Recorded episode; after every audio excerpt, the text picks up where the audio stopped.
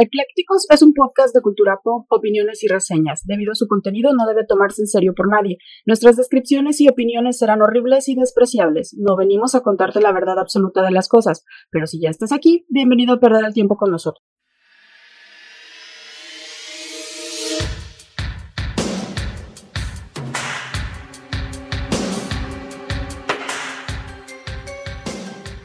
Hola, ¿qué tal? Bienvenidos de nuevo a un viernes, viernes de Eclécticos. Este es su podcast favorito en donde hablamos de todo sin saber de nada, como todos los viernes. Los saludamos con todo el gusto del mundo. Yo soy Clau. Y yo soy... No, no eres Clau. Eh, no, hoy, ahorita sí. Ah, hoy sí eres Clau. ah, ok, sí, entonces. Es que es múltiple. O sea. Ah, ok. No es cuando yo quiera. No. Tiene la luz, Clau. Así es. Clau tiene la luz. Y yo soy el Mike. Y bienvenidos a este podcast donde hablamos de todo sin saber de nada. Como ya saben, pues estamos de Semana Santa. Ya, ¿verdad? Ya están disfrutando sus Pascuas. Quienes pudieron disfrutar, qué chido. No, Pascuas es la que sigue, ¿no? Ah, sí, esta es la Santa. Esta es la Semana Santa. Es la, es estamos, la semana de la santidad. estamos en la Semana Satán ahorita. Entonces, pues disfruten mucho si les tocó. Este. Si les va a tocar la de Pascua, pues ojalá les den muchos huevos. Que yo nunca he entendido la tradición. Eh, la relación entre el, huevo de Pascua y, y las Pascuas. No he entendido en, en Estados Unidos nunca. No, no he Yo digo que investigado. es por la primavera, Mike. Porque en la primavera los pollitos nacen y hay huevitos, ¿no? Pero si es un conejo, ¿por qué deja huevos? Porque son de chocolate.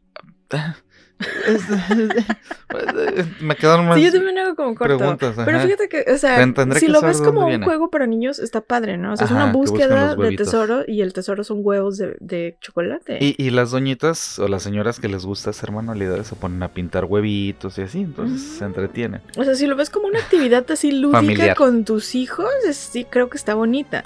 Sí está difícil la relación, eh, o sea, vincular la cuestión de la religión con el conejo. Ajá, ajá. Y, o sea, porque es al mismo No sé. tiempo y también es de Pascua. No sé, tengo que investigar porque la neta no sé. complejo, Sí, hay que documentarlo. Sí, yo digo que pongan a sus hijos a recoger cacas. Ándale. Y o que o de bolsitas de, basura. A ver, Ajá. ¿por qué no recogen bolsas de PET? Ándale. Sí, el que, el que consiga 15 Ah, bolsas con botellas de PET, Ajá. este, se gana, no sé, Sí, un Nintendo Switch. Un, Pokémon. Y ya eso, o sea, estimula a los niños a, a Es la Pascua de recoger calles. basura. Pues, Deberíamos de hacer un santo. Sí, debe de ¿por haber un santo no? de la basura, no debería de ser. Ya, ya, Ya ni, me, ajá, ni, ni me sorprende porque hubo un. Ni te lo preguntes, es un hecho. ajá. Nada más que no lo, no lo conocemos. Una así es. santa, hay una santa de la televisión, de los medios. de comun- sí. Entonces sí. Pero bueno, antes de empezar este bonito episodio, yo quiero mandar saludos porque luego se me va.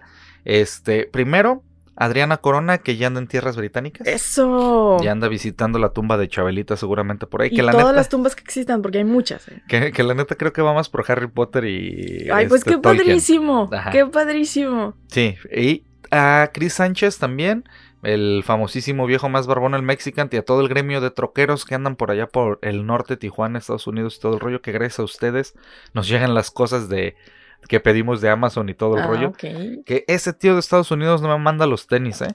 Ni siquiera tenis grandes. Tío, mándame zapatos de, de esos tenis grandotes. Soy del 7, pero no hay pedo si me manda del 8. Saludos también a Damián Wolf, que patrocina el, generalmente los intros y la música de fondo. Gracias. H. Baez, también un saludo bien grande. Joseph Chávez, aunque ya no nos escucha, pero si escuchas esto, todavía te quiero, perro. una realidad alterna. Todavía, todavía hay algo de cariño por ti, perrito. Un poquito. y a Joana Zamudio también, un abrazote bien grande que están ahí al pendiente. A todos ustedes, muchas, muchas gracias. Y a todos los que nos faltan también. Nada más que son los que estaban pendientes que se me habían ido. Ah, ok. Por eso. Entonces Pero ahí a todos los que nos escuchan. está. Ajá, sí. En la Guyana general, francesa. Todavía no se desbloquea la Guyana ¿Cómo francesa. sabes, Mike? A lo mejor sí ya nos escuchan, pero, Pero con tienen un VPN, VPN, de ándale. otro lado, sí. Güey, alguien de la Guyana, bueno, sí, porque Alguien de la Guyana con un VPN de, no sé, de Estados Unidos, ¿no? ándale, ¿por qué no? Puede ser, puede ser. Y en este bonito episodio que tenemos el día de hoy, que va a durar alrededor de tres horas, Ah, porque ching- no, ay, me imagino que vas a poner esa No, la neta, no, no aguantarían tres horas, güey. Pero. Ni tú. ¿Quién? ¡Uh, uh, uh! ¿Tres horas de hablar de misterios? uh, de, de hablar de cualquier pendejada, tres horas puedo estar hablando. Ah, cállate, siempre, siempre que llegamos a la hora y algo me dices, tenemos que dejar ya. ¿Hasta no, aquí? pues es pura mamada. ¿Hasta aquí? ¿Cuántas No, veces no. hemos Una partido hora veinte. episodios? Una hora y veinte. ahora es lo me máximo vienes a decir que es, no, sí, yo, que la fregada. Yo soy pro Cállese. episodios cortos. no, la neta no, no, no es, un- es una jalada. No creo que ni ellos ni nosotros aguantemos tres horas. Pero sí va a ser un episodio que les gusta porque ya sabemos de Misterios sin resolver, volumen 8. ¿Ocho? Ocho. Llegamos al volumen 8 de Misterios sin resolver. Y en este episodio, pues obviamente vamos a estar escuchando y conociendo algunas historias que tal vez ya conozcan O que hayan escuchado, Ajá. pero vamos a abundar un poquito más de ello. y ya nos dirán. Y otras que tal vez no conozcan. Y acuérdense que también siempre chido. les decimos que nos manden si ustedes Ajá. saben de otros misterios. Sí. Y también nos han hecho llegar algunas cosas que ni nosotros sabíamos y, y así llegamos al niñito de los ojos ciegos, que todavía, todavía me perturba por las Al, noches. niño- al santo niño cieguito. Ciego.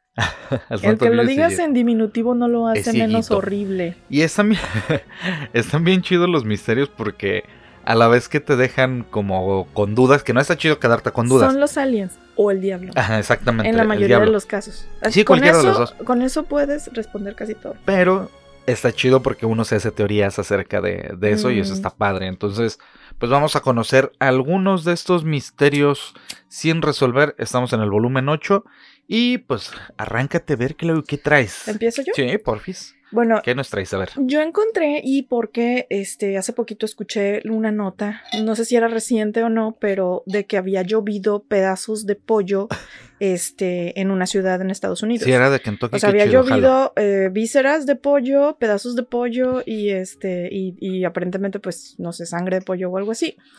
¿Sabes qué fue lo primero que pensé? A lo mejor hubo un tornado y levantó un camión que transportaba, no sé, suministros a Kentucky Fried Chicken. Ajá. Y todo eso cayó, ¿no? Venía Pero en un helicóptero. pero, pero, si fuera eso, vendría congelado, ¿no? Y no estaría en un estado así como acuoso como al final de cuentas lo encontraron. Aunque no sabemos cuánto tiempo pasó entre la lluvia y que tomaron las fotos y todo eso. Pero los pedacitos de vísceras y esas cosas aparecieron en la ciudad, ¿no? Y fue en una noticia mundial y no se explicaban la procedencia de, de los animales, ¿no? ¿Dónde habían venido? O sea, de dónde cayeron. Porque literalmente, pues llovió pollo, ¿no? Pero si hubiera sido Kentucky. históricamente, históricamente han ocurrido lluvias de animales en otras partes del mundo. Pueden ser este sapos, pueden ser gatos, ¿Culebras? pueden ser este canarios. Culebras, fíjate que no, no vi si había culebras, es que pero nunca escuchaste, se están de- lloviendo sapos y culebras. de sapos, de sapos sí, sí había escuchado. Incluso en la Biblia lo han mencionado. ¿Te acuerdas cuando llueven, este, cuando las pestes y eso? Entonces, este, pues uno dice, claro, no, es en la Biblia es mentira. Este, y, pero, ¿y las fotos del pollo de Kentucky rociado en Estados Unidos? O sea, como que dices, sí, ya hay un antecedente tan antiguo de la lluvia de, de piezas de animales o de pedazos o de animales en sí. Pero bueno, em, este es un fenómeno meteorológico extraordinario que consiste en la caída del cielo de numerosos animales, frecuentemente de una sola especie.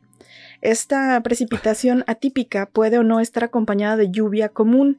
El fenómeno ha ocurrido en muchas regiones a lo largo de la historia y se ha registrado testimonios del mismo en diversas épocas y países, lo que ha dado origen a leyendas y polémicas. ¿Cómo, Porque cómo dicen los, del, los meteorólogos? Hay probabilidad de lluvia con... No, hay... Este, ¿Con reporte de lluvia con probabilidad. Aquí sería... Hay, hay pronóstico de lluvia con probabilidad de, pollo. De animales. No, pues no, es que no puedes definir si va a caer, qué animal va a caer. O sea, es como una tómbola, a ver qué sale. Pero aparte, eh, tampoco hay así como que, ah, es que, no sé, las condiciones atmosféricas Ajá. pronostican. No, o sea, simplemente se, se detecta que va a haber lluvia. Y ya si caen animales es un... ah, es un extra. Es un topping, ¿no? Premio doble. Como diría Me este, tocó con cereza. sí, Entonces, en- en este... Toy Story, Premio doble. Eh, con mayor frecuencia estas lluvias están compuestas de peces o ranas. Y a veces pasa, Ah, o sea, hay una entiendo. explicación, Ajá. dicen, pues no, no se ha comprobado, pero existe una posibilidad de que se generan eh, tornados en el, en el mar o en los lagos, y entonces el tornado succiona a, a las, a los peces o a los anfibios, y después Sí, pues, pues la, los lo deja caer en otro se lado, ajá. otro lado, ajá. pero uno pensaría que es relativamente cerca, ¿no? O, o cómo, o qué hacen, se congelan en las nubes y luego vuelven a caer en se otro lado. evaporan, se los lleva el conejo de Está- Pascua. Y Está luego muy los tira. extraño. También dicen que hay historias en donde se menciona que pueden incluso llover algunas especies de pájaros. Mm. En ocasiones, este, la lluvia es tan violenta que los animales acaban destrozados en el suelo, aunque a veces los animales sobreviven al golpe, particularmente los peces, lo cual los hace pensar que, en el, que el intervalo transcurrido entre el despegue y el retorno al suelo es relativamente breve.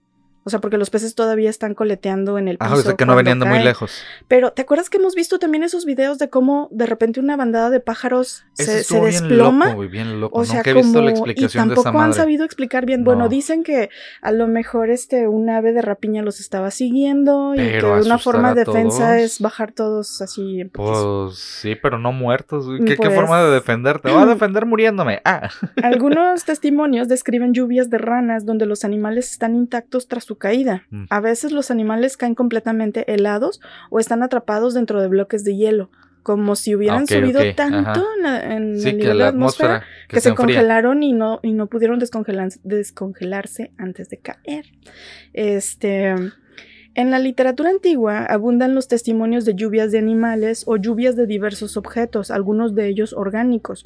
Podrían remontarse al antiguo Egipto, en donde, si se le da validez a un papiro encontrado por Alberto Tulli, este, del que se dice que registra fenómenos extraños junto con la aparición de lo que la literatura ufológica interpreta como un ovni. ¿Ya ves? Siempre son los ovnis. Siempre el son los aliens.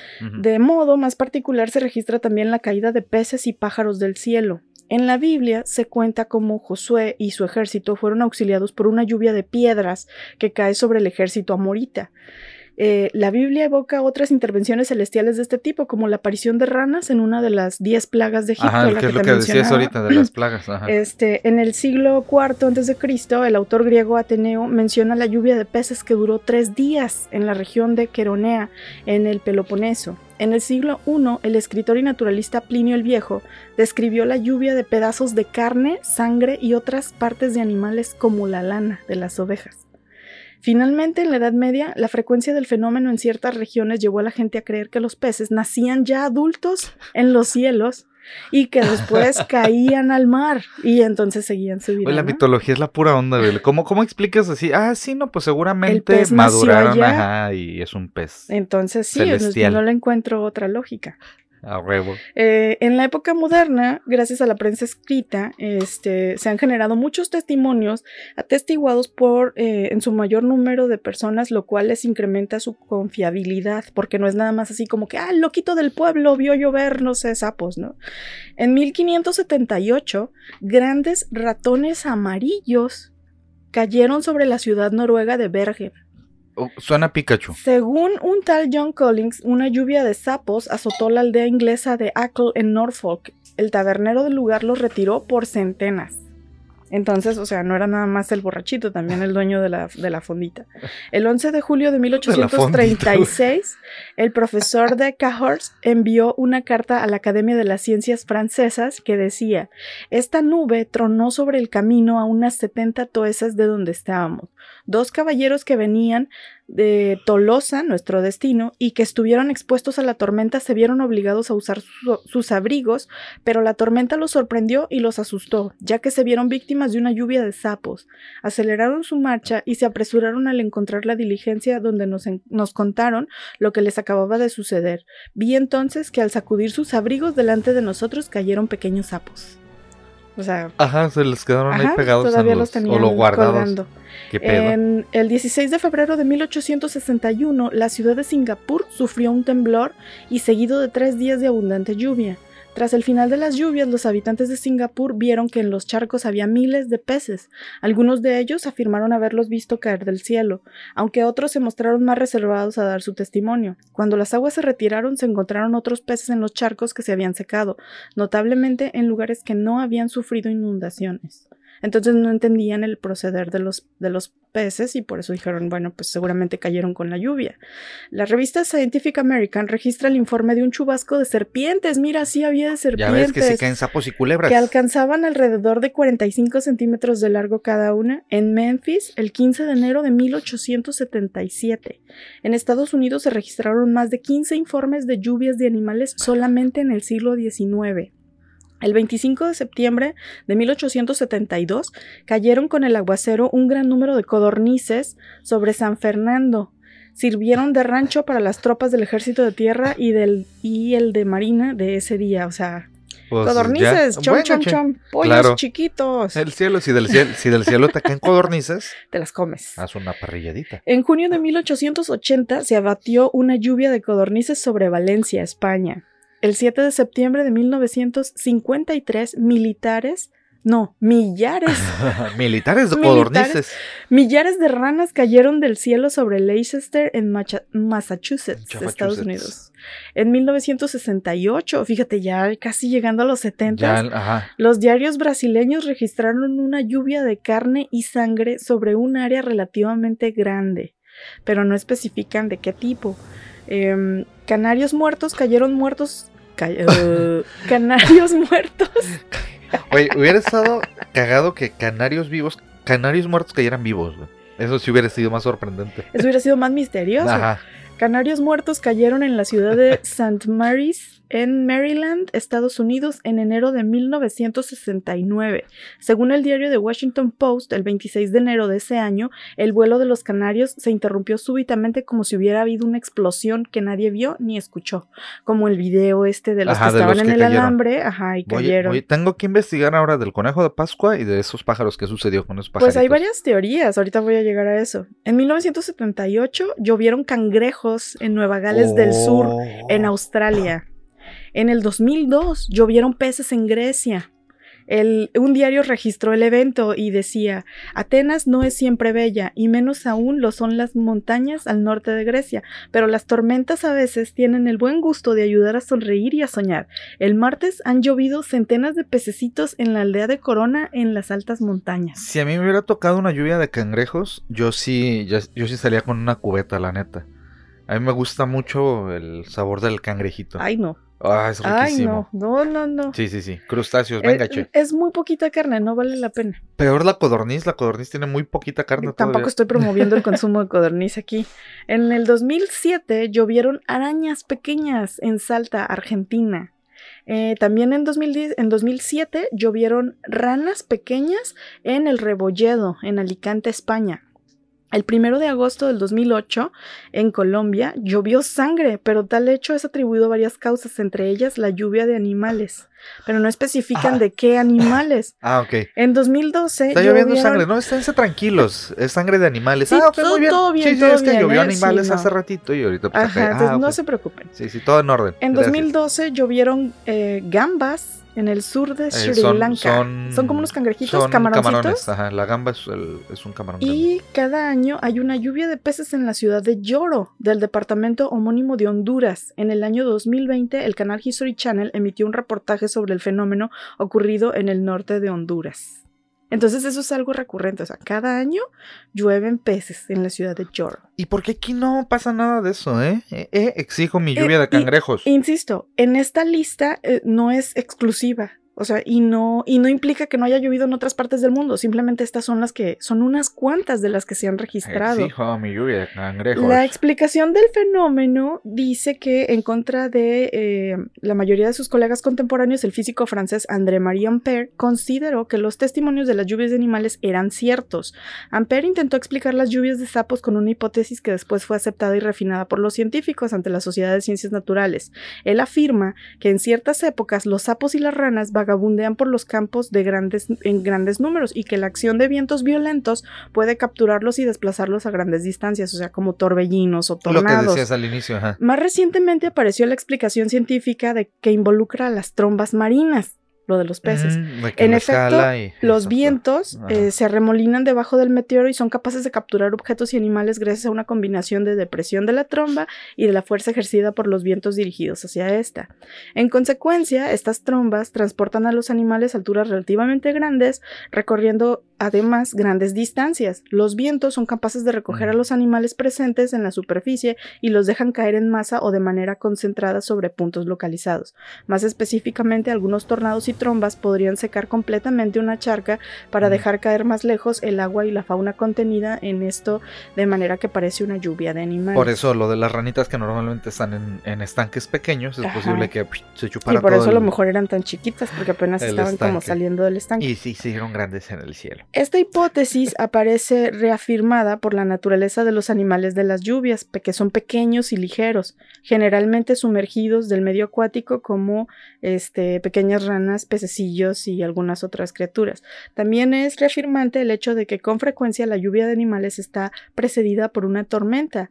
Sin embargo, hay algunos detalles que no han podido ser explicados, por ejemplo, el que los animales a veces siguen vivos aún después de la caída, y algunos de ellos en perfecto estado. Otro aspecto es que normalmente cada lluvia de animales se manifiesta con una sola especie a la vez, casi nunca se mezclan, incluyendo algas u otras plantas. Esta aparente anomalía se podría explicar en el caso de los pájaros. Si la tromba atraviesa una parvada en particular que se encuentra en pleno vuelo, especialmente en épocas de migración, la imagen de la este, de la caída de estos árboles ha sido presenciada y capturada últimamente en las redes sociales. En algunos casos se han alegado causas diferentes para algunas supuestas lluvias de peces. Por ejemplo, en el caso de la lluvia de peces de Singapur de 1861, el naturalista francés explica que el chubasco tuvo lugar durante una migración de peces gato y que estos animales son capaces de arrastrarse sobre la tierra. Ah, ya sí, ves que sí, tienen sí. así como Tienen- patitas. Entonces, este Sí, por un corto de, de periodo de tiempo pueden, pueden estar, afuera, afuera. y lo hacen para cambiarse como de una charca más chiquita a una más grande, como las anguilas que pueden recorrer varios kilómetros en los prados húmedos o en, lo- en la ciénaga. Mm. Este que va- y se reproducen en campos inundados. Además, explica que el hecho de haber visto los peces en el suelo inmediatamente después de la lluvia no es más que una coincidencia, ya que normalmente estos animales se desplazan sobre el suelo húmedo del rocío o después de un chubasco o una inundación. Es así como de, ah, pues las condiciones estaban favorables para que el animalito se saliera y anduviera por ahí, ¿no? Pero no creo que Para que en esa sobreviviera sobre cantidad, todo. en esa cantidad de, de avistamientos, pues, pues no. Eh, las explicaciones más antiguas, este, dicen que, y obviamente que la ciencia ha descartado, este, dicen que, por ejemplo, en 1859, un testigo de una lluvia de peces en el pueblo de Mountain Ash, en Gales, envió un espécimen al zoológico de Londres, pues para que lo analizaran, ¿no? Y ver que si era un pececito alienígena o Sí, qué onda. pez- Entonces, eh, J. E. Gray, director del Museo Británico, eh, declaró que a la luz de los hechos lo más probable es que se trate de una broma. Uno de los empleados eh, de, eh, había vaciado encima un balde lleno de peces y este último pensó que le caían del cielo. Lógicamente las Era de lluvias, Chile, güey, era de Chile. las lluvias de animales era un reto, ¿no? Era un reto viral.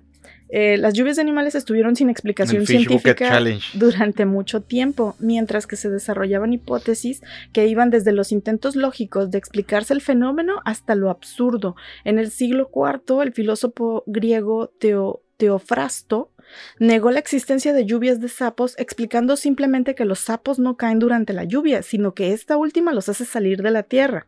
También tiene sentido.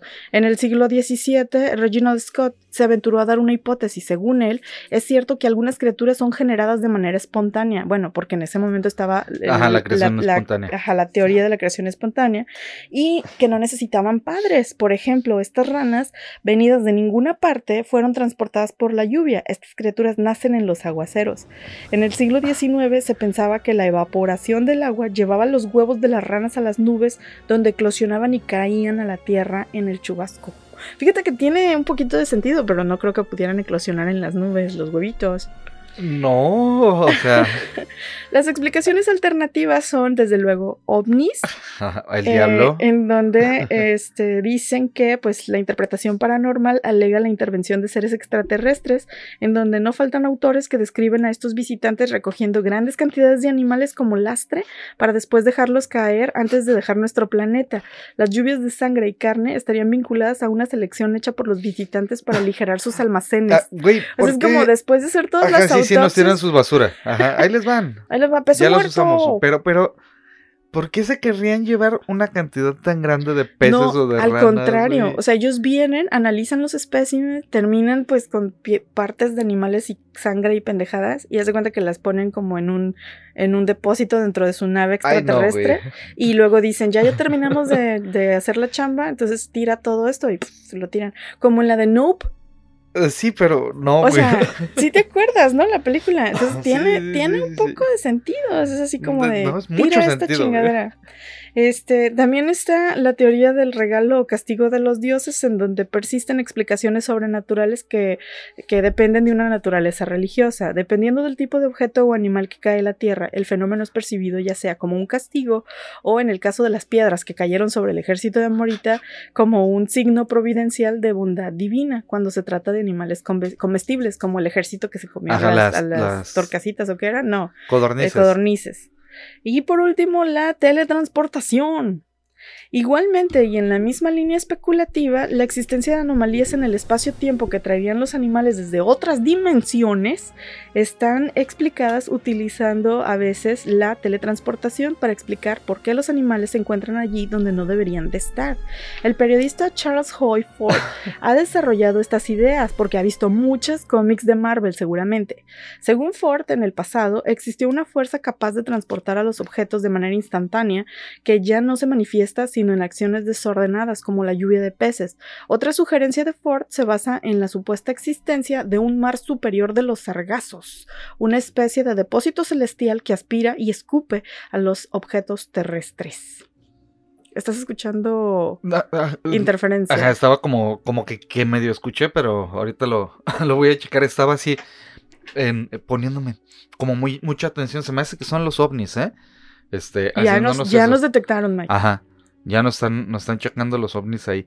Yo no creo que sean la- las naves llevándose los ¿Cómo animalitos. sabes? No creo. ¿Cómo sabes? No, bueno, o sea, si es un cochinero la tierra como para decir, pues ya está cochino, échale más. En la tierra un cochinero. Ah, Ándale, échales más este. Hay algunas ahí. cosas que quizás sí se pueden explicar así, pero creo que hay algunas, por ejemplo, la lluvia de sangre sí está media extraña. Ajá, no, a pues lo no ves mejor, que o tiene sea- explicación, es que obviamente llovieron animales antes. No, incluso había unas personas que decían que, bueno, biólogos y así, que decían que, por ejemplo, cuando un buitre se come a, un- a otro Mm. animal y el buitre está volando y de repente otro, otro buitre lo está cazando o lo que sea, po- por supervivencia, el buitre que viene lleno de comida vomita lo que comió. Pero imagínate Y eso cuántos buitres es lo que, que, justo eso decían, Ajá. dice, ok, sí tiene una explicación biológica, pero este, ¿cuántos buitres tienen que volar al mismo Ajá, tiempo para que caiga y una sentirse agredidos para que empiece a llover pedazos de animales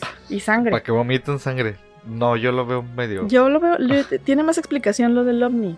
Es que ya ahora que vi la de Nope, este, Ajá. sí tiene que sí. sentido. Sí, que comía y le aventaba sus Ajá, pues avientas las cosas y ya. Sí. Pero está, no sé, extraño. Es un misterio. Pues por eso son misterios. Hay, hay teorías, pero no sabemos por qué siguen lloviendo animales y cosas y sangre y, y cositas de pollo. ¿Por qué en específico? Nuggets de pollo. Ay, yo quiero que, que lluevan que tiras. que tiras bañadas, por favor. Eh, me voy a echar la historia que tú sí conoces ya, que es la de D.B. Cooper. Ah, ok.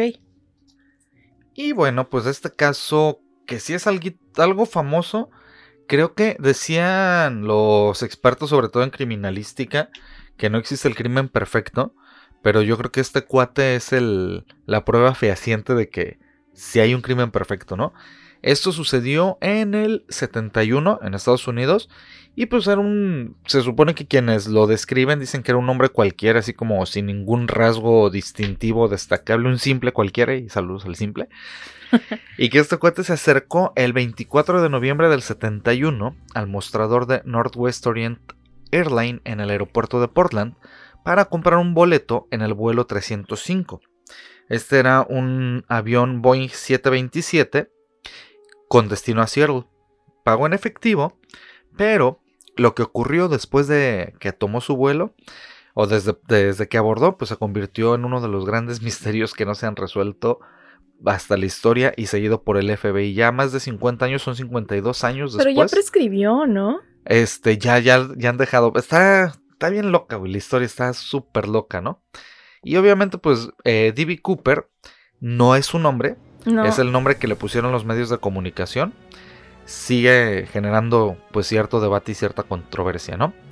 A Cooper lo describieron con un- como un hombre tranquilo, de unos 40 años aproximadamente, vestido como un hombre de negocios, es decir, con traje, con su corbatita negra, con camisa blanca, Como un hombre de negro. Ajá, como un, un ejecutivo, ¿no? Y este, antes de despegar, D.B. Cooper solicitó a la auxiliar de vuelo, es decir, a la, como normalmente los conocemos como azafatas, para pedir un bourbon con soda.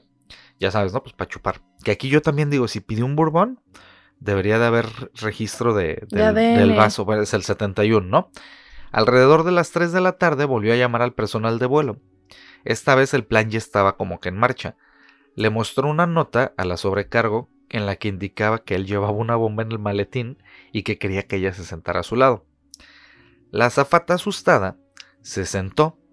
D.B. Cooper abrió el maletín y dentro tenía un, unas este, como eh, cilindros rojos llenos de cable y decía que era la bomba y le dijo que le diera la nota al capitán y este eh, y con las siguientes demandas cuatro paracaídas 200 mil dólares en billetes de 20 dólares ya una vez que le pasó la nota al capitán y todo, pues la petición fue aceptada y cuando, cuando aterrizaron perdón, en Seattle, este D.B. Cooper, el secuestrador, intercambió a los pasajeros por el dinero. Dejó bajar a los pasajeros en Seattle y los paracaídas. O sea, le dieron el dinero, sus cuatro paracaídas y dejó bajar a los pasajeros.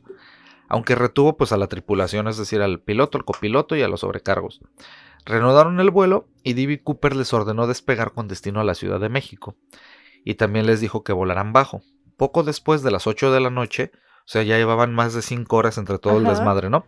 Poco después de las 8 de la noche ocurrió algo que nadie se hubiera imaginado cuando sobrevolaba una zona entre Seattle y Reno. D.B. Cooper abrió la puerta trasera de la aeronave y saltó con un paracaídas y con Ah, el dinero. Es que en ese entonces Ajá, los Tenían aviones una puerta de tenían carga una trasera. puerta trasera. Exactamente. No como ahorita que abre a De hecho, por a raíz de esos eventos se canceló esa cancelaron puerta. esas puertas, exactamente.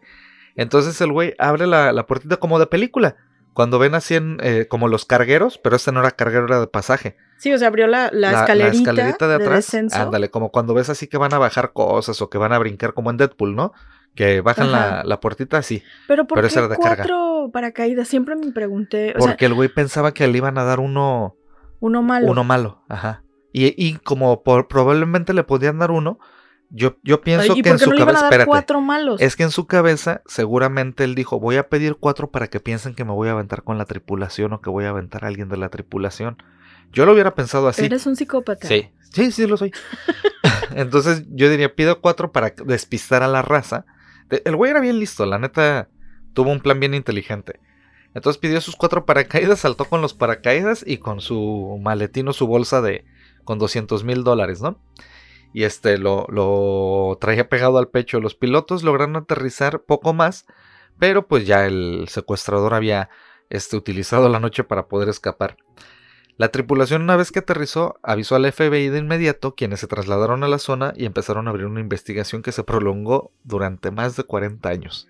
Nada sí, porque más. no lo han encontrado. No. Es que dicen los especialistas en salto que, o sea, si, si, si sí abrió su paracaídas, este, de todas maneras, el güey cayó Era una zona boscosa. en una zona boscosa, se pudo haber roto una pierna, o quedó ensartado en un árbol, o podía haber caído en algún lago Sí. o algo así. Y caer con un paracaídas en un lago es bien cabrón, porque aunque nades a la superficie, quedas atrapado en el. En el- en sí, la- puede haber en, en el mismo de- paracaídas o puede haber maleza o demás. Pues bueno, entrevistaron a cientos de personas, rastrearon un montón de pistas por todo el país, revisaron el avión de arriba abajo, pero no encontraron nada. En el quinto aniversario de los sucesos, los investigadores habían descartado alrededor de 800 sospechosos ya. Imagínate la chinga de 800. Porque Pero aparte, sabía. me imagino que los billetes estaban marcados, ¿no? Ajá, se supone que estaban marcados. O sea, la- el FBI le mandó billetes marcados. Bueno, pero si llegó a México, si llegó, Ah, si logró aquí valiendo llegar a madre. México, aquí, pues, ¿cómo ibas ya a se saber pierden. que...? Ajá, Ajá. entre tanto desmadre, ya no regresan. Pero fíjate, aquí las eh, es- está cagado porque ahorita ya no podrías hacer, aunque tuvieran la rampita, este, te tienen identificado por todo. Cuando tú Sí. pides un vuelo, te piden identificación, todo el desmadre. Ayer así, ah, sí, dame un vuelo. ¿Cómo se llama? Y no sacas Ay, identificación. Me llamo bueno, Pancho pero Pérez. o sea, si ubicas Santo Domingo, ¿no? O sea, ahí puedes conseguir Ah, eran los identificaciones de todo. Güey, antes te podías subir, e- eran otros tiempos, Claudia. Sí. La gente fumaba y se, se subía con Se armas subía. y todo el pedo. Ya después del 11 de septiembre ya no. Y bueno, una de estas personas de los tantos este, investigados en la lista del FBI era Richard Floyd McCoy. Y él fue detenido cinco meses después de protagonizar un secuestro de similares características. O sea, hubo otro güey que hizo un secuestro similar. Pero a lo mejor era un copycat, ¿no? Ajá. Dijo, si este güey se salió con la sí, suya. porque todos, güey, eh, D.B. Cooper era un héroe, fue para mucha gente fue un héroe porque se convirtió en leyenda, este güey se- se hizo un mito de Sí. alguien que hizo el plan perfecto, ¿no? Entonces, bueno, este Richard Floyd, Floyd McCoy lo detuvieron porque hizo un, un secuestro muy similar, pero él sí lo agarraron. Y a pesar de que muchos estaban convencidos de que tenía relación con el secuestro de- del vuelo de Seattle, lo descartaron porque sus características físicas no coincidían con las que les proporcionaron dos de los tripulantes De del los avión. testigos. Dijeron, no, no, no se parece. Pero fíjate madres". que es, es bien, es bien este, súper ambiguo. cuestionable porque A lo mejor en el ellos- estrés ajá, o lo que esa- sea. O si traía peluca. Y aparte tenemos una pésima memoria. Sí. Bueno, salvo algunas personas que sí tienen Sí. una memoria muy chingona, este, yo creo que nadie nos acordamos de bien de, de lo que acabamos de ver. O sea, y más en una situación en donde, ah, una bomba. Yo creo que me concentro en la bomba y no en el tipo, pero no sé. Una de las tantas hipótesis que se empezaron a manejar fue que el güey no, no iba a poder sobrevivir. Lo que decías, más allá de lo de, de que cayera en, en los árboles o demás, es que el paracaídas que, con el que él se lanzó no era como los de ahorita que puedes maniobrar, Ajá. que puedes moverlos hacia los lados y Eran todo como el los de la Segunda Guerra Ándale, Mundial, yo creo. exactamente. Que nada más era para brincar y ya donde caías a ver la buena de Dios, ¿no? Y este, además que la ropa y el calzado que llevaba no eran adecuados para un aterrizaje forzoso. Además de que saltó sobre el bosque, este, que era ya una acción pues arriesgada, aún así para un profesional o alguien que ya tuviera mucha práctica. Digo, no se sabe que el güey sí tenía o no. Este, además era invierno y el güey no llevaba ni ropa, ni abrigo, ni víveres necesarios. Pero qué tal que alguien abajo ya lo estaba esperando. Pero con- es que imagínate, tendrías que ser bien preciso para saber exactamente por dónde vas sobrevolando, dónde brincas y dónde vas a caer y cómo te comunicas si acaso con esa gente para decirle, no, no caí allá, güey, en la noche. A lo mejor traían un walkie-talkie. O sea, ¿estás de acuerdo que está bien cabrón? Pero ya existían los walkie-talkie. Ah, ahorita sí, a lo mejor si caes en una, escena, una zona, perdón, que tiene señal, hasta por WhatsApp le dice, aquí está mi ubicación, no, ya, 5 metros a la redonda. Entonces, bueno, descartaron esta teoría cuando en 1980, es decir, nueve años después, un niño encontró hundido en el río Columbia un paquete podrido lleno de billetes de 20 dólares, cuyos números de serie, que sí estaban Ajá. marcados, coincidían con los del rescate. Pero de ser verdadera esta versión, tendría que haber aparecido el resto del, del cuatro, o el cuerpo cuando menos, ¿no? En el suelo, en los árboles, o Pero donde si fuera. cayó en el mar. Ajá, pero no fue así, no, no, no encontraron nada. El FBI se centró en el río, realizaron experimentos ahí, pues ya sabes, ¿no? Sus pruebas y todo. Y en la- los alrededores para ver si el cuerpo podía haber quedado enterrado, pero lo descartaron. O sea, dijeron, no, aquí no, no cayó, pero ¿cómo está el dinero aquí? Utilizaron técnicas que en 1971 obviamente no estaban disponibles, como mapas, satélites GPS y todo Ajá. y para tratar de determinar coordenadas más exactas de la zona de aterrizaje de Cooper, pero concluyeron que lo del dinero fue un señuelo para ser. intentar despistarlos y así reconocieron los investigadores hemos mordido el anzuelo. O sea que el güey sí dejó algo de lana ahí, pero nada más como para despistarlos. O sea que fue a propósito. O a lo mejor lo dejó ahí para luego volver. Pero estaban en el río. ¿Y qué tiene? Bueno, está A lo cabrón. mejor él sabía dónde estaban. Con el paso del tiempo fueron obviamente disparatándose más las teorías y el mito se fue creciendo, ¿no? Muchas personas empezaron a afirmar que D.B. Cooper en sus últimos que, que ser D.B. Cooper en los últimos instantes de vida. O sea, ya gente ah, que se estaba gente que se muriendo. estaba muriendo. Yo soy D.B. Cooper. No, no, yo soy D.B. Cooper. No, todos somos D.B. Bueno, Cooper. mira, si en su momento hubo tres Jesucristos en un este. Sam eh, No, Juan eran- Bautista. No, no eran Juan Bautista. Ellos decían que eran Jesucristo. Ah, ya, ya, ya. Sí, sí, sí, sí, Eran sí. Lo de las películas, sí, los tres. Jesucristos. Yo me fui con lo de Las No, reliquias. tres pacientes mentales que afirmaban ser el Cristo. Ajá, ajá, que ellos eran la segunda venida de Cristo. Ah, bueno, pues mucha gente que ya estaba en el lecho de muerte decía, yo soy D.B. Cooper, no, yo soy D.B. Cooper. Entonces, como hubo tantos y no se pudo demostrar, pues los, Y como todos se murieron. descartaron. Ah, también. Uno de los perfiles que más intrigó al, al FBI fue el de Barbara Dayton, una mujer transgénero aficionada al pilotaje que confesó a sus amigos ser la responsable del secuestro. O el de Lynn Doyle Cooper, cuya sobrina estaba convencida de que el día de acción de gracias de ese año, su tío, o sea, este cuate Ujú. Lynn Doyle Cooper, llegó a casa ensangrentado y herido y dijo, no es D.B. Cooper porque llegó todo herido y ensangrentado en ese día de acción de gracias. ¿no? Y con un paracaídas, casi que se le faltó decir. Y yo con un paracaídas. Y no traía regalos.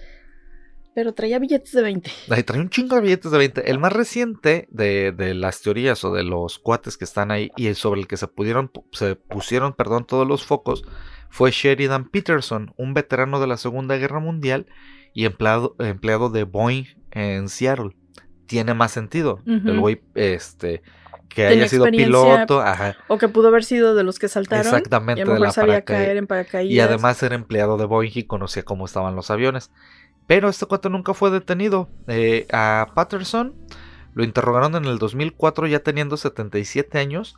Pero en el momento del secuestro él tenía 44. Que era una ed- edad muy similar a la que habían dicho que tenía D.B. Cooper. Además de, entrevistaron, de entrevistarlo, perdón, le tomaron una muestra de ADN. Que es lo que te decía que debería tener el vaso. Pero Ah, pero en la época no tenían el, el no, este. hasta el 85 fue. Ajá. Y no creo que hayan guardado el vasito No. 40 años para. Lo más raro del asunto es que sí le hicieron la prueba de ADN, pero nunca publicaron el, ¿El resultado? Nunca lo han hecho público.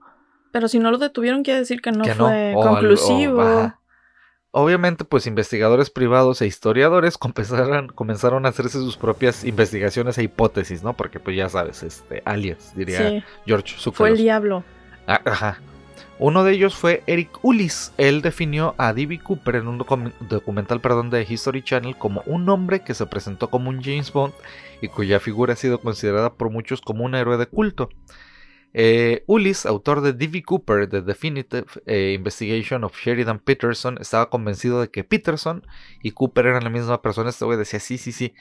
Incluso este cuate Peterson entendía por qué todo el mundo creía que él era D.B. Cooper y así lo escribió en una entrevista publicada por la Asociación Nacional de Paracaidismo en 2007.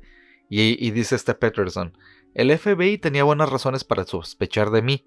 Mis amigos y compañeros estaban convencidos de que yo era D.B. Cooper. Había demasiadas circunstancias similares para que fuera una coincidencia. Pero obviamente nadie pudo probarlo. Ya en el 2016, el FBI decidió dar por cerrado el caso para centrarse en otras prioridades, como que Pues dijo, "Ay, sí. ya. Y Peterson murió en California el año pasado, el 8 de enero a los Pues 94 que aparte, años ¿cuánto de había pedido? ¿Cuánto dinero había pedido? 200 mil, que dicen que a la fecha era como 1.3 millones de No dólares. importa, o sea, ¿estás de acuerdo que 1.3 millones para quien sea que haya pagado en esa época? ¿Quién, quién fue? Mira, ¿La si se, si aerolínea? se iba a México, sí le, sí le iba a Si rendir. llegó a México, vivió como los Brun sin problemas, o sea. Entonces, por eso te digo, yo creo que pudo haber viajado ya por tierra y sin pedo se metió a México y, y aunque haya dejado un paquete de dinero, como dirías tú, decoy, así como, Ajá, ah, para que piensen que estoy por allá y en realidad se fue a otro lado y vivió su vida pleno, tranquilo y feliz. Y ya sabes que hay gente que se obsesiona cabronamente con esto y uno de ellos fue este un agente especial del FBI, Larry Carr. Y estuvo muchos años en, en este caso y cree y está convencido de que es muy poco probable que D.B. Cooper sobreviviera el salto. Él dice, no, este güey no sobrevivió. Pero el perfil que da de D.B. Cooper, este, eh, según él, dice que trabajó como cargador en aviones, o sea, de que conocía el trabajo de carga, lo que le proporcionó conocimientos y experiencia en la industria. Y que pues esto fue en, a inicios del 71. O sea, dicen alguien que sí trabajó, sí o sí. Sí, obviamente Conoce de tuvo aviones. algo de experiencia con aviones y con paracaidismo. Si no, no se hubiera aventado así de. Sí, yo creo que sí sobrevivo. O sea, no, eh, yo creo que es alguien que sí se las pensó varias veces y que incluso hasta a lo mejor se aventó de pequeños aviones Cessna o algo para ver cómo caía. O sea, no, no creo que no haya practicado. Sí lo hizo. Y, y mucha gente piensa que D.B. Cooper se fue y que está viviendo en una isla paradisíaca por ahí esperando. Pues yo creo que a lo mejor ya se murió. ya se murió, Pero, ajá. pero este. pues está- Si estaba en sus chido. 40, está dentro de sus 80, 90 ya. A mí se me hace muy poquito dinero. Hubiera pedido más. Pero pues ahí está, el crimen perfecto, D.B. Cooper, que es la imagen que está ahí Alguien en le las redes. ayudó. Sí, a lo mejor alguien de adentro le... un supositorio con un rastreador y supieron dónde estaba. Digo, la CIA en los 70 ya tenía ¿Ya ves? pero Supositorios con rastreador. Ah, a lo mejor y sí. Ah. échale, échale. Eh, traigo este otro caso de las esferas de piedra de Costa Rica. Yo pensé que las del dragón. No, es, bueno, son parecidas porque son así súper redonditas. Así, este, son como estas piedras que empezaron a usarse mucho a Mm. principios del 2000 en arquitectura, este, que las ponían en todos lados para hacer, este, decoración. Como, en- ajá, es- eh, como en, en la UNAM, las islas tienen esas bolas ahí de. Las empezaron Ajá. a usar mucho para hacer fuentes, Ajá, este, pero obviamente en la actualidad existe la, digamos, eh, la, la herramienta, la forma de de hacerlas, Sí. este, pero estas esferas que se localizan en Costa Ah, Rica Ya sé cuáles son, están bien locas. Sí, son, cierto. son un grupo de más de 500 petroesferas precolombinas de la cultura Dikis. O sea, son, son ¿Se llaman esferas dikis? Dikis, así es la cultura Dikis. Este, no, no había tecnología en su momento que las pudiera hacer así de perfectas y no se explican cómo con herramientas sencillas este, la, la cultura originaria eh, pudo haber generado las esferas, por eso se les considera un misterio. Eh, ubicadas principalmente en el sur de Costa Rica, en la llanura aluvial del delta de Dikis, este, en la península de Osa, en la isla del Caño, la zona pertenece al distrito de Sierpe en el cantón de Osa. Como conjunto, las esferas se consideran únicas en el mundo por su número, tamaño, perfección, formación de esquemas organizados y abstracción ajena a modelos naturales. Su gran valor radica en que se hicieron bajo condiciones tecnológicas y sociales consideradas muy difíciles en la actualidad. No obstante, la sociedad indígena que las esculpió lo hizo de forma casi perfecta, con acabados muy finos en muchos de los casos y con tamaños que van desde los pocos centímetros a los 2.6 metros de diámetro. Es que sí están, eh, está bien variado y son un montón, Es son más que de 500, dirías, ¿no? bueno, si una bolita así como del tamaño de una bola de bolos, a lo mejor me va a llevar un chingo de rato, pero quizás sí lo puedo hacer, ¿no? Con herramientas básicas. Pero una de 2.6 metros que pueden llegar a pesar hasta 16 toneladas, porque es roca sólida, no es, no es como piedra pómez o una piedrita así, este, laja o lo que sea que le puedes ir quitando pedacitos fácil, o sea, realmente son rocas muy sólidas. Las esferas se produjeron y utilizaron durante un periodo que va de los años 400 a 500 después de Cristo hasta la conquista española en un lapso cercano a los mil años. En la actualidad las esferas de piedra se consideran una manifestación artística por excelencia de las culturas precolombinas costarricenses. En el 2014, la UNESCO eligió el conjunto de asentamientos cacicales precolombinos con esferas de piedra como patrimonio de la humanidad. El 16 de julio de 2014, la Asamblea Legislativa de Costa Rica las declaró un símbolo nacional. ¿Es patrimonio? Sí, Ok, sí, es a huevo. patrimonio de la humanidad. Las dimensiones de las esferas oscilan en un rango entre los 10 centímetros hasta los 2.6 metros Es de que, diámetro. fíjate, fíjate, fíjate, fíjate. A ver, a ver, a ver. a ver. El caso, el caso, por ejemplo, de que dices de los aliens, ¿no? De las pirámides ya se ha comprobado muchas veces cómo se pudo hacer Ujú, y con herramienta sí. rústica y todo. Pero hay tanto en, en Sudamérica, el caso de, de Colombia y todos estos lados de Chile, donde hay este tipo de piedras que son imposibles que se hayan hecho con, con herramientas de la época, o sea, del- de, lo redondito. Y luego te acuerdas los que parecen como corte láser también de unas piedras. Sí, pues las, ¿Qué las este, estructuras incas que Ajá. tienen cortes que Ajá, parece que las como hubieran hecho- milimétricos. o incluso hay una teoría de que a lo mejor las hicieron con un concreto muy este primigenio y por eso tienen esas Como que formas. estuvieran coladas, ¿no? Es Como que, la forma ajá, en la que están hechas y las perforaciones que presentan son, Está bien cabrón. Son muy extrañas, o sea, es muy Sí, no se difícil hacerlas con qué incluso para hoy la- en día. Entonces, este, en, la mayoría de estas piedras están hechas este, de gran, granodiorita y gravos y algunas pocas en caliza. Los arqueólogos, a través de la estratigrafía de los emplazamientos y de los otros objetos encontrados en su cercanía, estiman que las piedras fueron, fueron ubicadas por los indígenas de la zona entre los años 300 a.C. y 300 después de Cristo, pero el trabajo escultórico aún no ha sido eh, datado científicamente. Porque una cosa es moverlas y otra cosa es fabricarlas, o sea, pudieron haber estado fabricadas desde mucho tiempo atrás. También se han encontrado este, objetos del tipo cerámico y se ha establecido que la zona estuvo habitada al menos desde el año 6000 antes de Cristo. O sea, 6000 antes de Cristo, güey. Eh, se han descubierto 34 sitios arqueológicos desde el delta del río al sur de la isla del Caño, a 17 kilómetros de la costa, llanuras del Pacífico, hasta Papagayo, Golfo de Nicoya, y otros pueblitos. Hay cientos de estas esferas pequeñas y se encuentran en colecciones privadas en los jardines de las casas de muchos costarricenses, en varias empresas y compañías nacionales y también en, eh, dispersas en museos por todo el mundo.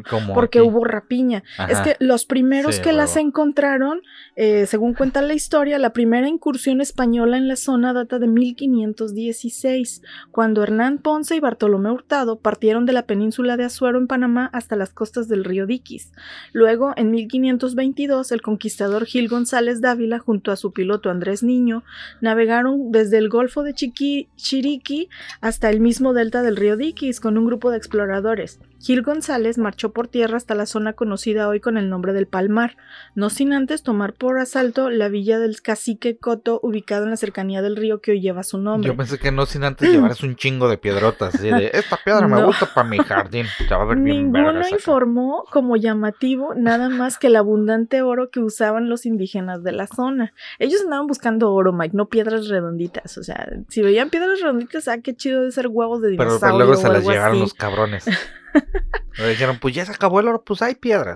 Se dice que las esferas de piedra fueron redescubiertas en 1939, cuando la compañía bananera estadounidense United Fruit Company empezó a deforestar los territorios para cultivar plátanos. Desde entonces se consideraron como un misterio y los estadounidenses dinamitaron algunas de las rocas por la creencia de que en su interior podría haber oro.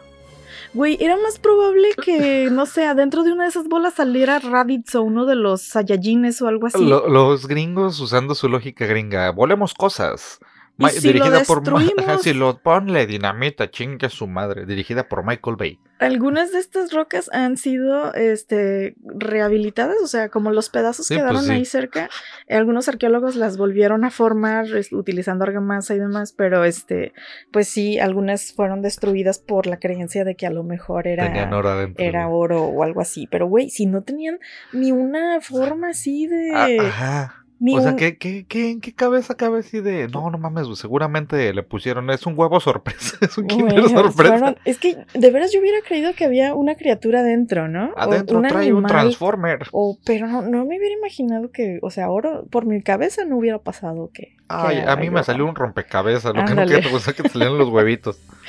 En la actualidad, el Museo Nacional asociado a universidades e nacionales e internacionales han realizado varias investigaciones arqueológicas.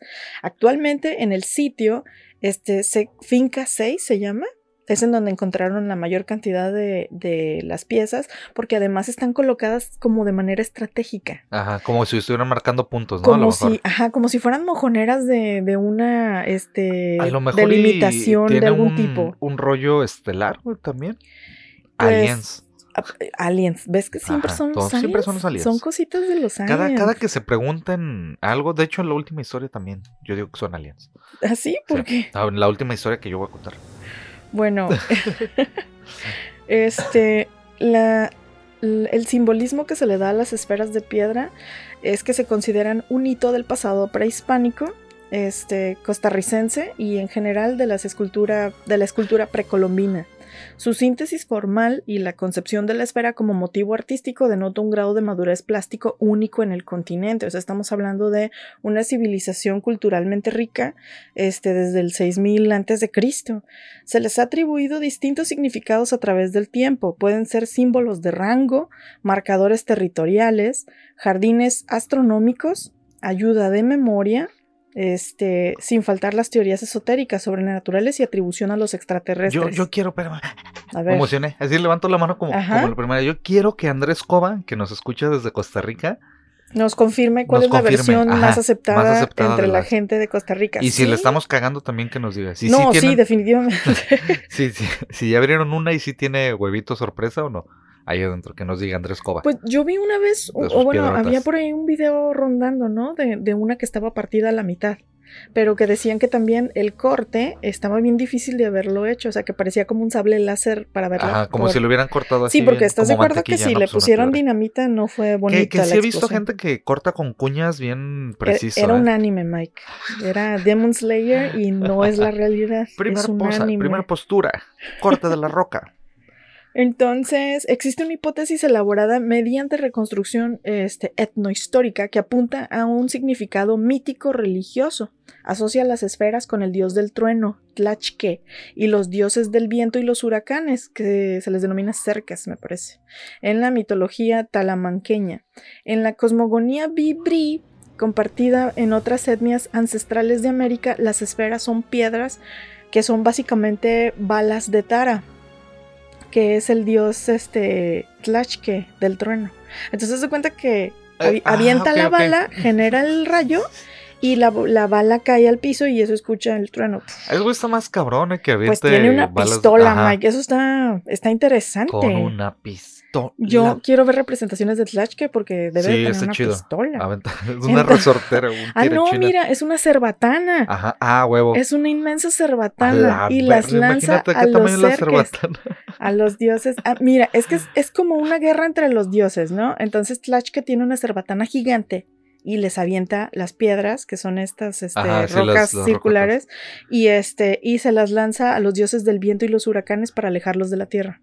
Ah, Esa es la, teoría mítico-religiosa. Mágica musical. Así es. Han surgido muchos mitos e Mm. hipótesis alrededor de estas esferas y su significado, sus constructores, para qué las hacían, las técnicas constructivas y cómo las transportaban, fechas, tipos de canteras de piedras, todo lo que uno se pregunta existencialmente antes de dormir. Sí. Este, todo esto eh, también incluye el que fueron quizá hechas por descendientes de la Atlántida. Este, o que incluso fueron hechas de manera natural.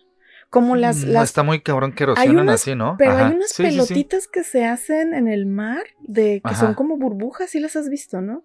Que se hacen de hielo, en, en donde el mar, este, donde hace mucho frío, en zonas de mucho frío que hay mar y costa, llega un punto en donde la temperatura baja tanto y la, las olas, Ajá, le da- erosionan el pedo no, así. le dan forma a unas bolitas Oh. de hielo que se, que se quedan en la costa, que mucha gente pensaban que eran huevos de algo.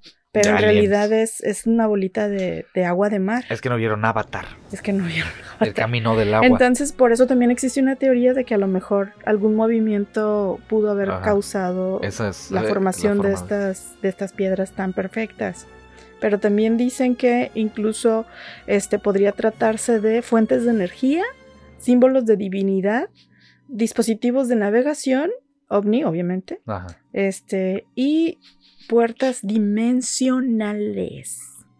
Estos enfoques esotéricos han sido tratados en múltiples libros, como los del escritor suizo de bestseller Eric von Daniken y el escritor español de ciencia ficción Jos- Juan José Benítez. Ay, bueno, pero Juan Ah, José Benítez, anda en todo. El de caballo de Troya, eh, Sí. Simón. Y también por el antropólogo Estonio Ibarzap con el libro Atlantis en América, navegadores del antiguo mundo. Entonces, esto es un misterio muy misterioso. Ah, y en los últimos años, una arquitecta les dio un como una justificación o un propósito más terrenal, digamos. A ver. A ver. Este, la hipótesis más reciente fue elaborada, elaborada por Melissa Rudin Hernández, arquitecta costarricense, quien Ajá. desarrolló una investigación basada en la cosmovisión de las culturas indígenas.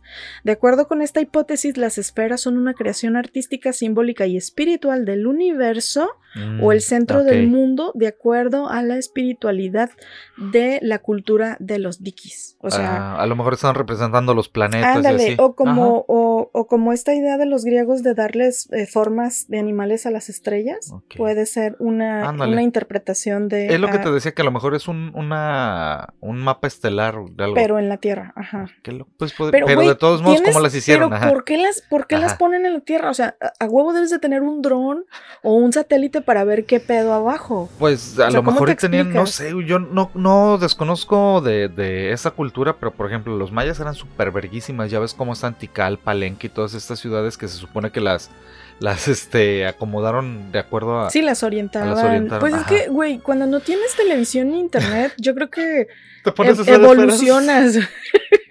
Evolucionas y buscas en qué entretenerte, Mike. Mira, o sea, le pones dos. más atención a las cosas más Una de dos, o te pones a, a crear arte y cosas bien chingonas, o te pones a comer puños de tierra y lombrices. Hay de, hay de, Hay de ese- dos de dos sopas, ajá. O te pones a hacer una cosa productiva o te pones a tragar lombrices. Cualquiera de las dos. Pero está chido, sí, sí están padres esas piedras. No las recordaba hasta ahorita que dijiste, pero no conocía la historia completa. De... Sí. Está chida. Yo sí digo que eran las bolitas de la cerbatanota. Y yo traigo, no sé si vas a traer más, pero para terminar, Sí, termina. la historia de la desaparición de la familia Trump. Trump, con O, no, no Trump. ¿No es los con U. de, de Australia. los güeyes que traían una niña y un perrito? No, bueno, sí, sí, no. ¿Sí? Ajá, eh, no una niña, ya eran grandecitos. Ah, pero encontraron al perrito, ¿verdad? Ahí te va. A ver. Esto sucedió muy recientemente, fue el 29 de agosto del 2016. Una familia de Australia, eran granjeros, salieron de su casa de forma repentina. Días después, y con muchos medios de comunicación y policías de por medio en la puerta de su casa, los cinco miembros comenzaron a aparecer de uno por uno, como si nada hubiera pasado, Oh, ya me acordé. Sí. y nadie sabía exactamente qué había pasado. Hasta el 29 de agosto de ese año se puede decir que esta familia tranquilita Trump era casi una familia modelo. modelo. Mark Trump, de 51 años, y su esposa Jacoba, de 53, se habían establecido con éxito en una granja de grosellas junto a un negocio de tierras de su propiedad en Silvan, en las afueras de la capital victoriana de Melbourne. Mark y Jacoba, junto con sus tres hijos ya adultos, Rihanna, de 29, Mitchell de 25 y Ella de 22 huyeron de manera inexplicable. Cuando los vecinos se dieron cuenta de que algo raro estaba pasando porque no los habían visto ya en varios días, obviamente le llamaron a la policía y pues esta se dirigió inmediatamente a la casa de los Trump. Allí descubrieron que habían dejado pasaportes, tarjetas de crédito y los teléfonos celulares, incluso las llaves de la casa y la comida para los animales. Sea lo que fuere que hubiese pasado, les hizo huir dejando todo atrás y muy apresurados. Esto parecía pues que claramente habían emprendido un viaje por carretera porque se llevaron un auto Peugeot de Eh, que era la hija, sin posibilidad de que alguien los pudiera contactar. Poco después se reveló que Mark y Jacoba habían estado sufriendo algunos episodios de estrés y cierta paranoia, o sea, los, los esposos. Según los informes de algunos medios, al menos uno de los dos se había convencido de que alguien había ido a matarlos y que se había llevado su dinero. Horas después de que comenzaron la búsqueda de que ya los vecinos eh, avisaron a la policía y todo, la policía dio con una pista. Al parecer había un teléfono que no, sabían, que no habían dejado. Era un teléfono que todavía estaba operativo durante el viaje y a diferencia de toda la familia, Mitchell, uno de los hijos, sí se llevó su teléfono. Más tarde, este Mitchell contaría que lo había llevado para asegurarse de que todos estuvieran a salvo, pero que sus padres se volvieron cada vez más raros y paranoicos y a unos 30 kilómetros de salir de casa lo obligaron a arrojarlo por la ventanilla del auto. Dijeron, "No, Dijo, no, me no". voy a llevar por si las dudas. ¿Qué Ajá, dijo, "Están medio loquito". No, no, no, nos van a, nos van a localizar, ¿no? Entonces le dijeron, aviéntalo. Y pues ya el güey, pf, lo aventó porque pues al parecer los papás estaban convencidos de que los estaban rastreando.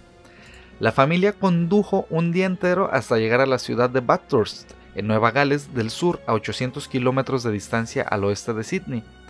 El martes por la mañana, Mitchell dejó sin dar explicaciones a la familia. El güey dijo adiós y se fue. Ni siquiera les avisó. Unas horas más tarde, los cuatro Trumps restantes se dijeron al este a un lugar turístico muy popular, las cuevas de Genolan. Allí fueron Rihanna y Ella, quienes decidieron también separarse del equipo, y además lo hicieron robando un vehículo y conduciendo por Goulburn, donde informaron de que sus padres habían desaparecido. O sea, ellas se fueron porque dijeron, a ver, mi papá está medio loco, mi mamá también. Este, ¿qué hacemos? Nos robamos otro carro y se fueron. Pero ¿por qué robar el carro? ¿Por qué no mejor Por, no se fueron en el de su- no sé, No, güey. sí, pero o sea, Es que todo está bien raro. imagínate que estás en medio de la nada y ya te diste cuenta que tus papás están bien locos y, no como que te acercas a la policía así de ayuda, ¿no?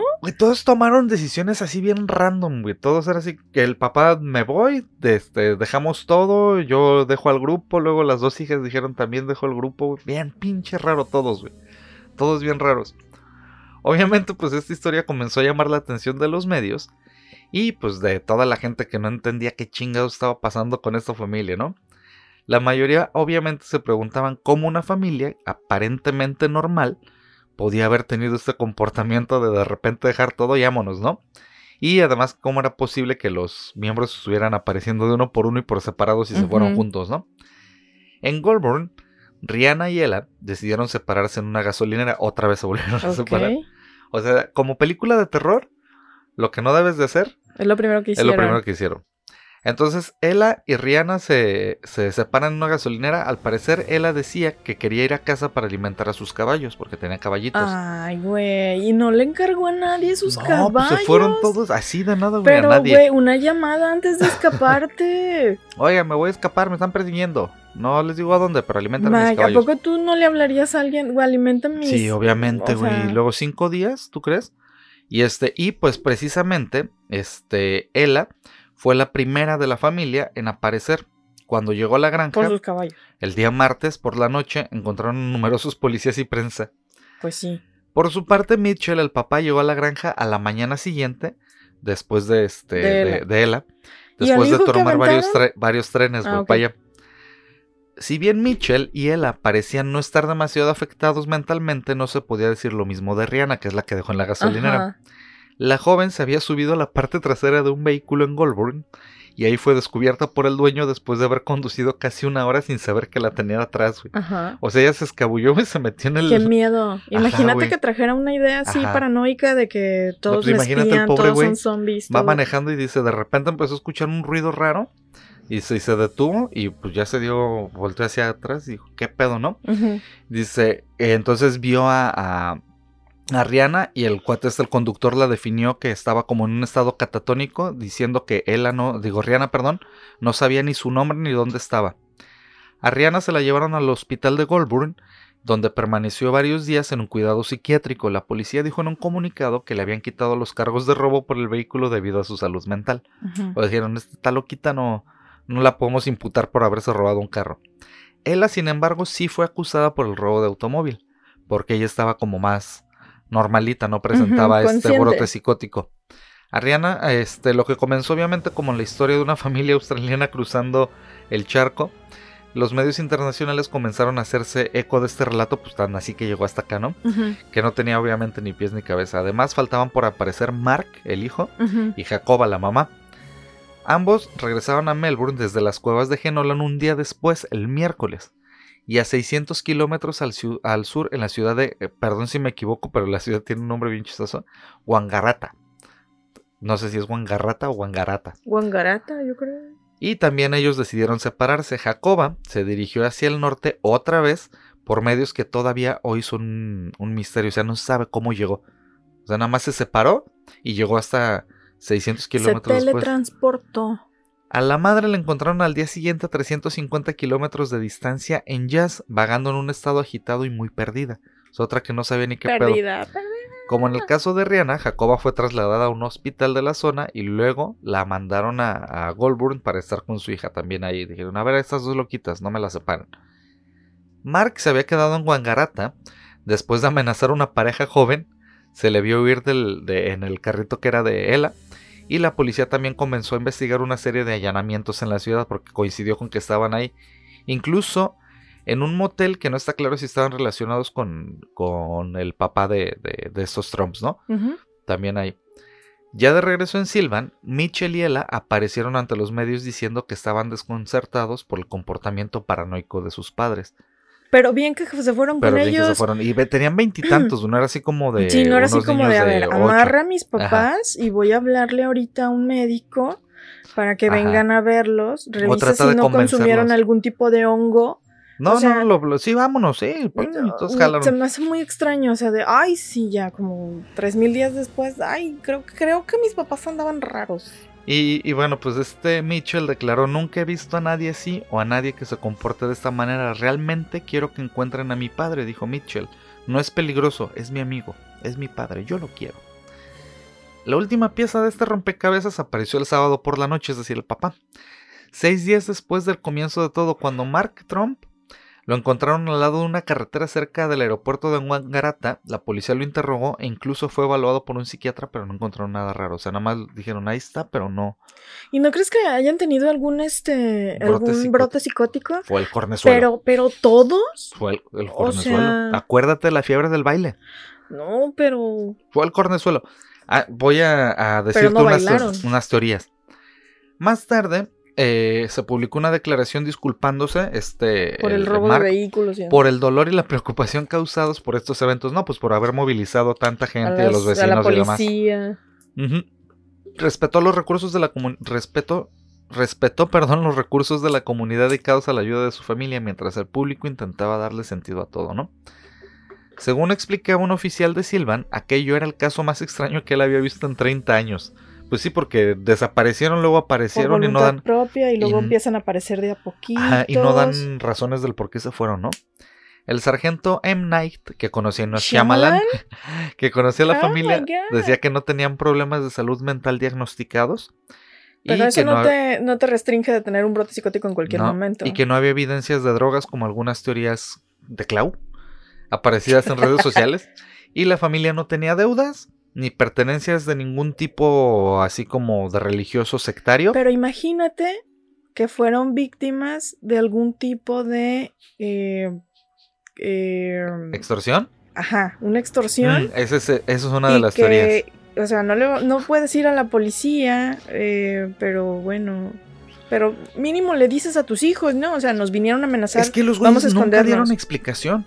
Nomás dijeron perdón por desaparecernos y perdón por preocuparlos, pero y jamás si fueron dijeron aliens Ah, eh, los que los, los abdujeron y luego los, abdujeron, los dejaron ¿Qué ahí. tal si los intercambiaron por clones que no supieron qué hacer? Los clones defectuosos no, no, no, ¿qué pedo? Y se fueron, los en clones. otro multiverso, güey. Los clones no pudieron seguir órdenes. Obviamente, cuando ya llegó toda la familia, ya dijeron todas sus declaraciones, las benditas redes sociales empezaron a hacer todas sus teorías. Una de ellas decía que la familia fue envenenada por una especie de toxina en la granja que les causó estos Ok. delirios.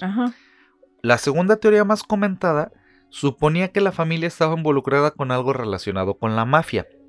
En un momento dado planearon hu- huir del país, pero cambiaron de opinión porque creían que sus pasaportes podrían ser rastreados, Sí. entonces que por eso no. Y además lo- no tiene sentido porque los pasaportes los dejaron, dejaron todo. Entonces bueno, pero esa- hay esa otras no. formas de. Ah, bueno, pero es Australia. Ajá, ¿no? en O Santo ¿cómo Domingo, ¿no vas a decir? No, ahí como chingados sales nadando, te A lo mata mo- lo en que sea. barco, ¿por qué no? Ahí no necesitas pasaportes si compras un barquito. Y ahí va lo de la psicosis colectiva. La tercera de las teorías dicen que sufrían de un tipo de locura transitoria colectiva que se denomina en francés eh, folie à deux, que quiere decir es, que es un- una condición patológico-psicológica, perdón, que suele, ser- suele darse con miembros muy, muy unidos y el término es como locura de dos. Pero Sí. eran cinco. Eh, es que luego los contagian a los demás. Pero- es- bueno, es que el contagio colectiva. ya fue psicosis Ajá, colectiva. Exactamente, entonces, pero eh, esa es la tercera teoría, ¿no? Y que ocurre sobre todo con personas muy, muy cercanas que empiezan a, a, a contagiarse. Y este. Y pues bueno, esta expresión originalmente fue acuñada para describir a una pareja francesa del siglo XIX que comenzó a mostrar una conducta paranoide y delirante. Y si bien los médicos no pudieron determinar cuáles de, cuál de ellos había tenido el brote psicótico primero, parecía claro que habían caído en un ciclo estos de- Se de retroalimentaban en la paranoia.